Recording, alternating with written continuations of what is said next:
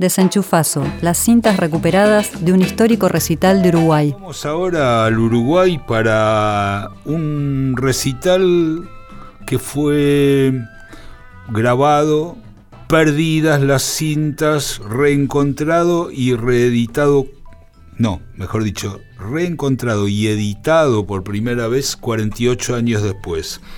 Eh, esto fue un recital que se llamó El Desenchufazo. Eh, en el 72 fueron dos recitales, uno se hizo en, en, noviembre y el otro en diciembre del 72, el mismo año donde se hizo en Argentina el acusticazo, el famoso acusticazo para mostrar que había, que pasaban mm, cosas eh, similares en nuestros países, ¿no es cierto? Había llegado la influencia del rock acústico, fundamentalmente de la mano de Crosby, Stills and Nash, pero también de otros intérpretes como James Taylor, como mm, Johnny Mitchell, Cat Stevens, y eso originó toda una corriente de rock acústico. Esto se hizo, como les decía, en dos recitales a fines del 72, con exponentes de los, principales grupos y solistas que había en ese momento. Eh, pensaban editar un disco en el 73, la llegó la dictadura en Uruguay, todo el mundo emigró, las cintas pasaron para un mejor momento, ese disco que pensaban salir en el 73, los productores emigraron a España, varias décadas después se encontraron con que había sobrevivido el máster de ese disco que se iba a editar en el 72, las grabaciones del concierto íntegro eh, lamentablemente eh, no se podían recuperar por el estado en que estaban, pero sí el máster, y esto se edita en el 2020, 48 años después, con el título El desenchufazo, Montevideo 1972, las grabaciones recuperadas. Los que están en este disco son Yabor, Miguel López, Eduardo Darnochanz, Jorge Vallejo, que después se transformaría en un cantante muy conocido de la movida tropical, Daniel Bertolone, Jesús Figueroa, Jorge Flaco Barral, Carlos Pájaro Canzani, Creación y Testimonio y Saúl Garber. Como nos queda poco tiempo, vamos a ir directamente a escuchar un, un tema de Yabor, un intérprete que después haría parte de su carrera en Argentina y que fue precursor de las mezclas del candombe con el folk, con el rock, y hace un tema eh, muy crudo que habla sobre la realidad. Ya se veía venir este, la dictadura en Uruguay. Vamos a escuchar a Yabor con Ver las cosas.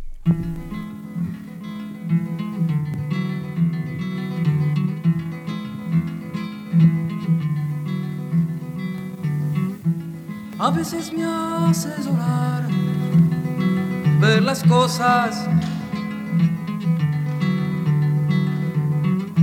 que algunos hombres le hacen a otros. A veces quiero gritar, mas no puedo. Porque soy parte también de lo que veo.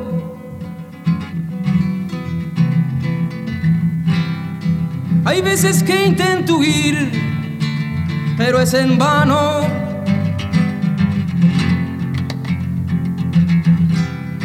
Porque al fin compartiré lo que no quiero.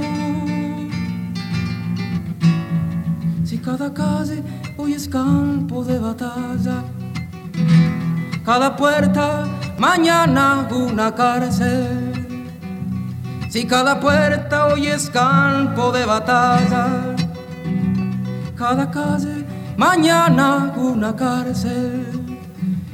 Y cada día un día solitario que durará un año solitario. Cuando termina, unos pocos que rezan es en vano.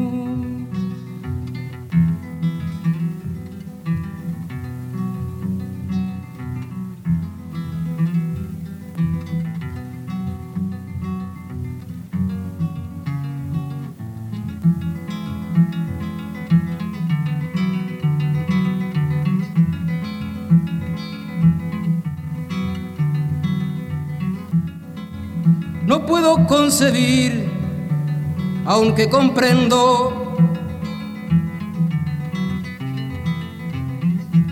Porque reina el temor en nuestro cielo. A veces me haces orar, ver las cosas que algunos hombres hacen a otros.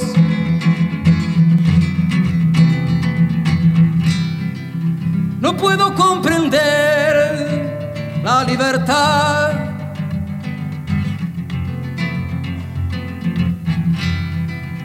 En vez de florecer, muriendo está. Si cada calle hoy es campo de batalla. Cada puerta mañana una cárcel. Si cada puerta hoy es campo de batalla. Cada calle mañana una cárcel.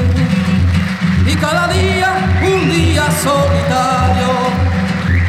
Que durará un año solitario. Cuando termina unos pocos que rezan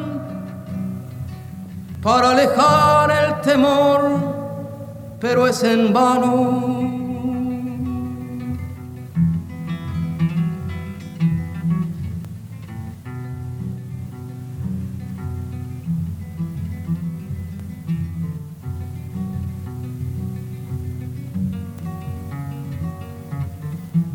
A veces me haces orar ver las cosas, ver las cosas, ver las cosas, ver las cosas.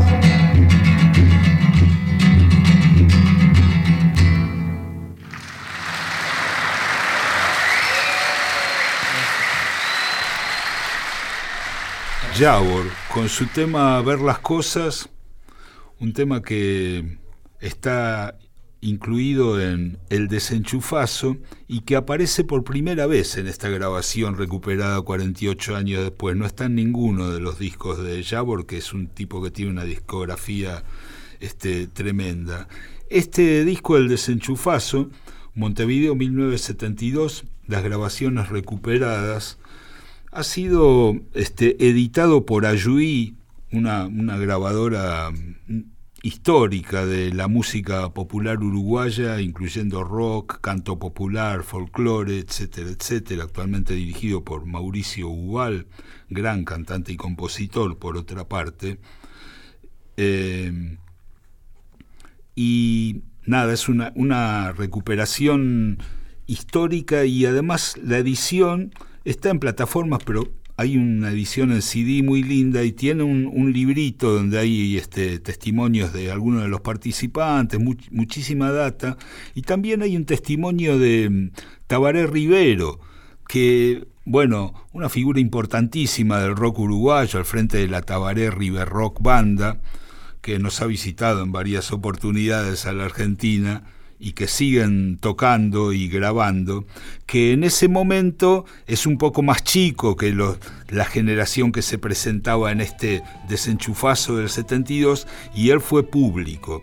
Y escribe un texto muy lindo para, para este booklet de la edición en CD del desenchufazo, que pinta mucho el clima de época, que dice, era un preadolescente desaliñado, que esperaba ansiosamente ver en las paredes de aquel gris Montevideo los afiches que anunciaran el nuevo toque de mis bandas preferidas. Esos músicos que conformaban los conjuntos de rock significaban para mí no solo quienes ejecutaban esa música tan diferente a todo, sino quienes además representaban el futuro de paz y amor que pregonaban sus canciones canciones a veces cargadas de electricidad y furia y otras veces de acústicos sonidos delicados que nos transportaban a los nuevos colores que tanta falta nos hacía en una ciudad que para ese entonces carecía de ellos. Esos recitales eran nuestra zona pacífica de encuentro. La lucha era pacífica aunque a la salida nos pidieran documentos con la prepotencia característica de la policía cuando tiene el derecho de hacerlo y nos metieran en cana algunas horas y nos insultaran por la calle por ser distintos, usar ropas raras, pelo largo y nos amenazaran con cortárnoslo y nos trataran como bichos raros y nos gritaran maricones, mugrientos y mucho más. O sea, Podría haber sido escrito por un músico argentino esto. Dice esos recitales donde comulgaban músicos de varias bandas y solistas que tenía algo de su alma que expresar y se abrían camino entre la niebla para encontrarse con aquellos locos y soñadores que conformaban su público. Fue el comienzo de todo, una revolución pacífica de la esperanza, del hombre nuevo, de las libertades y las utopías que podrían haber sido si la dictadura no hubiese interrumpido y torturado todos nuestros sueños. Sin embargo, no pudieron vencerlos. Este disco es testimonio de ello, de aquella época de experimentación y creatividad infinita que nos sacudió la pereza para siempre. Bueno, vamos a otro de los temas incluidos, que es un tema donde eh, Jorge Flaco Barral, que había sido de Opus Alpha después de Días de Blues y estaba iniciando una carrera solista que iba a continuar en España, donde emigraría y sigue hasta hoy grabando y editando discos como un músico muy prestigioso de la escena principalmente blusera de España, donde habla de un lugar soñado. Jorge Flaco Barral con Rincón de la Bolsa.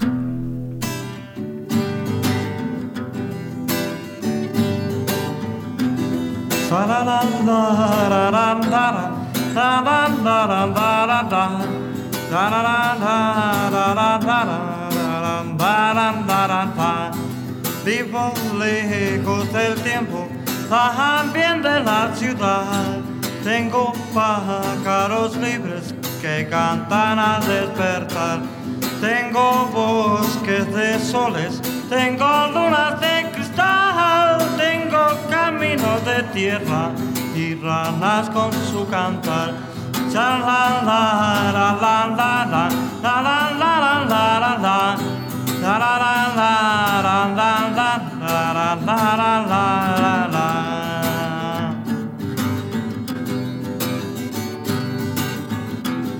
Tengo una cabra mimosa y una mujer también. Uno solo es mi heredero de las cosas que nombré. Rincón de la bolsa, así se llama el lugar donde no hay gente boluda que me venga a molestar.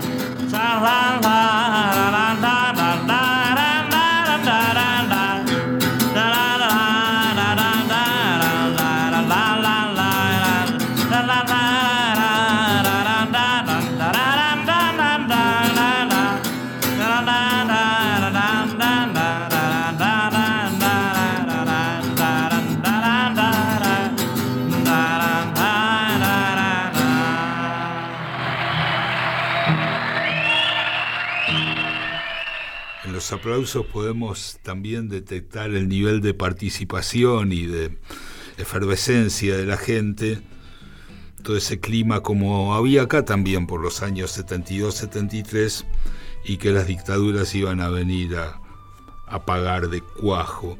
Este Rincón de la Bolsa de Jorge Flaco Barral, un músico del cual ya vamos a seguir hablando para traerles su trabajo más actual que está realizando en España, mezclando el blues con la música de la India. Ya se nos está acabando esta nueva otra historia.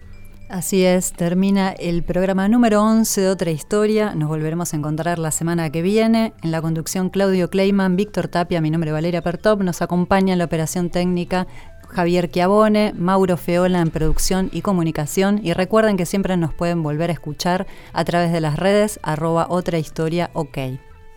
Tenemos una yapa como solemos hacer, otro tema del desenchufazo.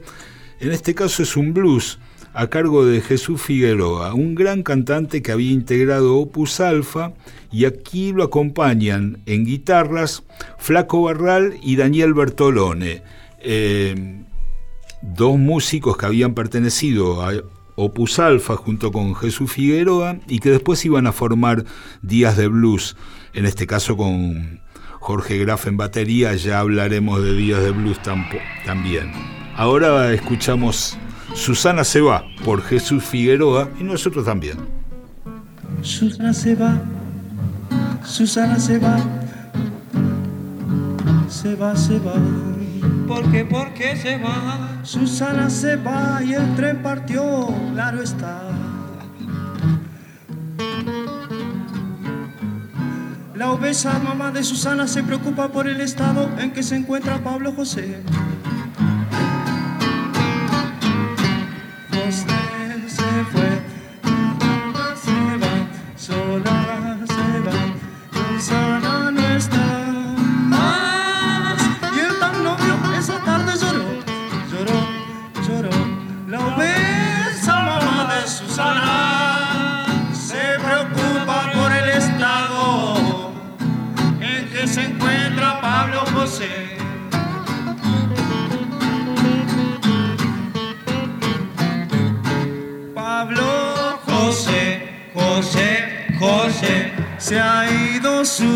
Susana. ¿Por qué? Porque es que yo no sé si se ha ido para juntarse con Pedro Luis.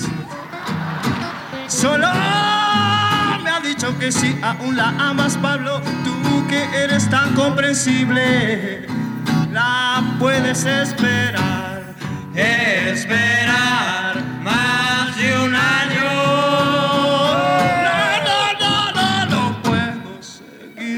Susana como un tonto. Dejo y voy con Berta muy pronto. Susana se fue, se fue, se fue. Su pesada mamá también, por suerte.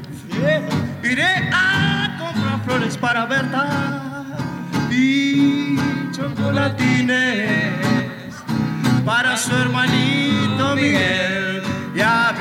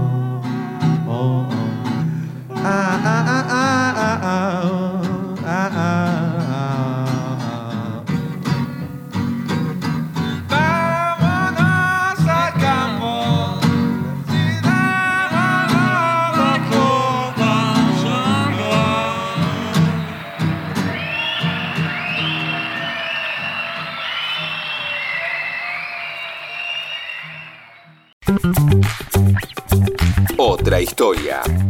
Con Claudio Kleiman, Víctor Tapia, Valeria Pertón y Mauro Feola.